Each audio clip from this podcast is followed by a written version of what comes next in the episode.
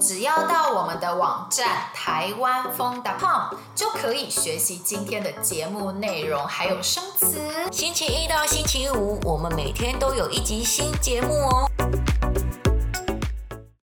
嘿，大家好，我是芳芳，我是婷婷，我们是台湾疯。欢迎你来听我们的节目，跟台湾人学中文。我们今天呢，要来讨论一个很特别也很有趣的话题，那就是台湾当兵的时间从原本的四个月变成一年了。但是很奇怪，你知道吗？我们以前当兵不是就是要当一年吗？我记得我大学毕业的时候，我的男生朋友他们当兵都要当一年，然后过了好像。三年还是四年以后，就是我弟弟要当兵的时候，结果竟然从一年变成了四个月。正常啊，台湾就是喜欢变来变去的。我们的政策呢，常常反反复复，一下子这样，一下子那样，这就是台湾。对呀、啊，我们常常看到，哎，那个国家的政策不错，然后政府就会想要试试看。但是在试试看之前，常常没有先做好完整的规划，每次都学得四不像。唉，真的，真的算了啦。我们今天是来讨论台湾的兵役的问题，我们就不要再抱怨政府了。好哦。其实啊，在很早以前呢，台湾人是需要当两年的兵的耶。嗯，对呀、啊，在我爸爸妈妈那个年代，台湾的男生都需要服。两年或是三年的兵役哦，后来慢慢的改到一年。没错，其实台湾一直以来都有征兵制，征兵制的意思就是每个人都有义务要当兵。那在台湾的话，只要一个男生年满十八岁，你就有服兵役的义务，你必须去当兵。其实从一九六七年到一九八六年间，那个时候台湾的政府他们的目标是要反攻大陆。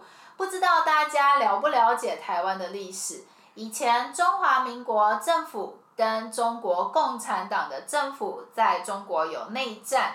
因为中华民国政府打输了，所以慢慢的退到了台湾。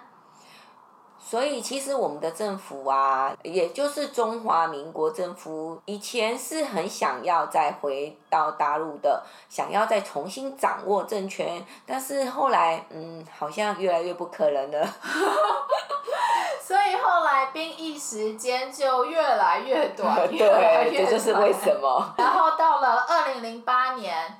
呃，马英九就任台湾的总统以后，台湾政府也就是中华民国的政府开始想要推动募兵制。募兵制的意思就是，如果你想要当兵，你可以来当兵；如果你不想要当兵，也可以，没有问题。台湾人可以自己选择要不要当兵。对，所以后来台湾政府就把一年的兵役时间。改变成三到四个月的军事训练，你看变成了军事训练喽，所以那个已经不是当兵喽，只是军事训练。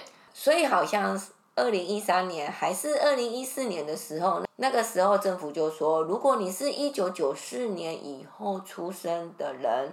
你只要接受军事训练就好了，不需要真的嗯当兵。可能是因为那个时候台湾跟中国的关系比较稳定一点吧，我想。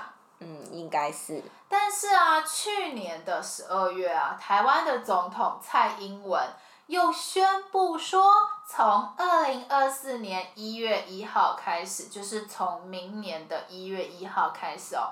全部恢复成常备兵役征集，这个意思呢，就是没错，现在又变成所有的台湾男生十八岁以后需要当兵啦。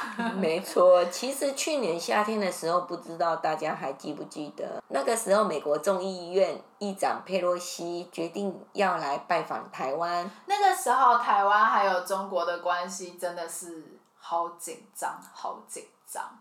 真的很紧张，战争可以说是一触即发，嗯、好像很快很容易开始战争了。对，加上去年二月底开始的乌俄战争，我们看到俄罗斯跟乌克兰之间的关系真的是紧张死了。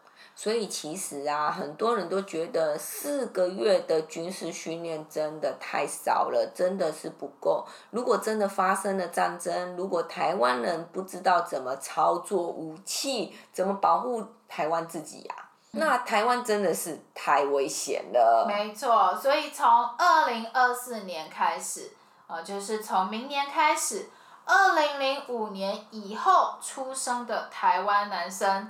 就得当一年的兵了，就是跟以前一样。这样好啦，我觉得兵役延长到一年比较好，比较能保护台湾的感觉。突然觉得台湾政府也不是随便变来变去啦，算是看情况做出改变。也是啊。你们知道台湾当兵时间变长了吗？你们觉得这是一个好的计划吗？欢迎跟我们说。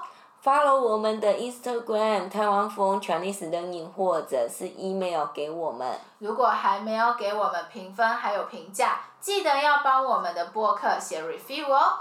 如果你喜欢我们的播客，也一定要告诉更多的朋友，请他们听听我们的播客哦。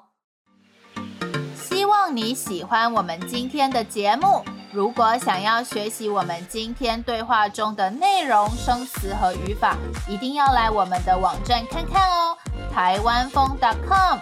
我们明天还有一集新的节目哦，明天见，拜。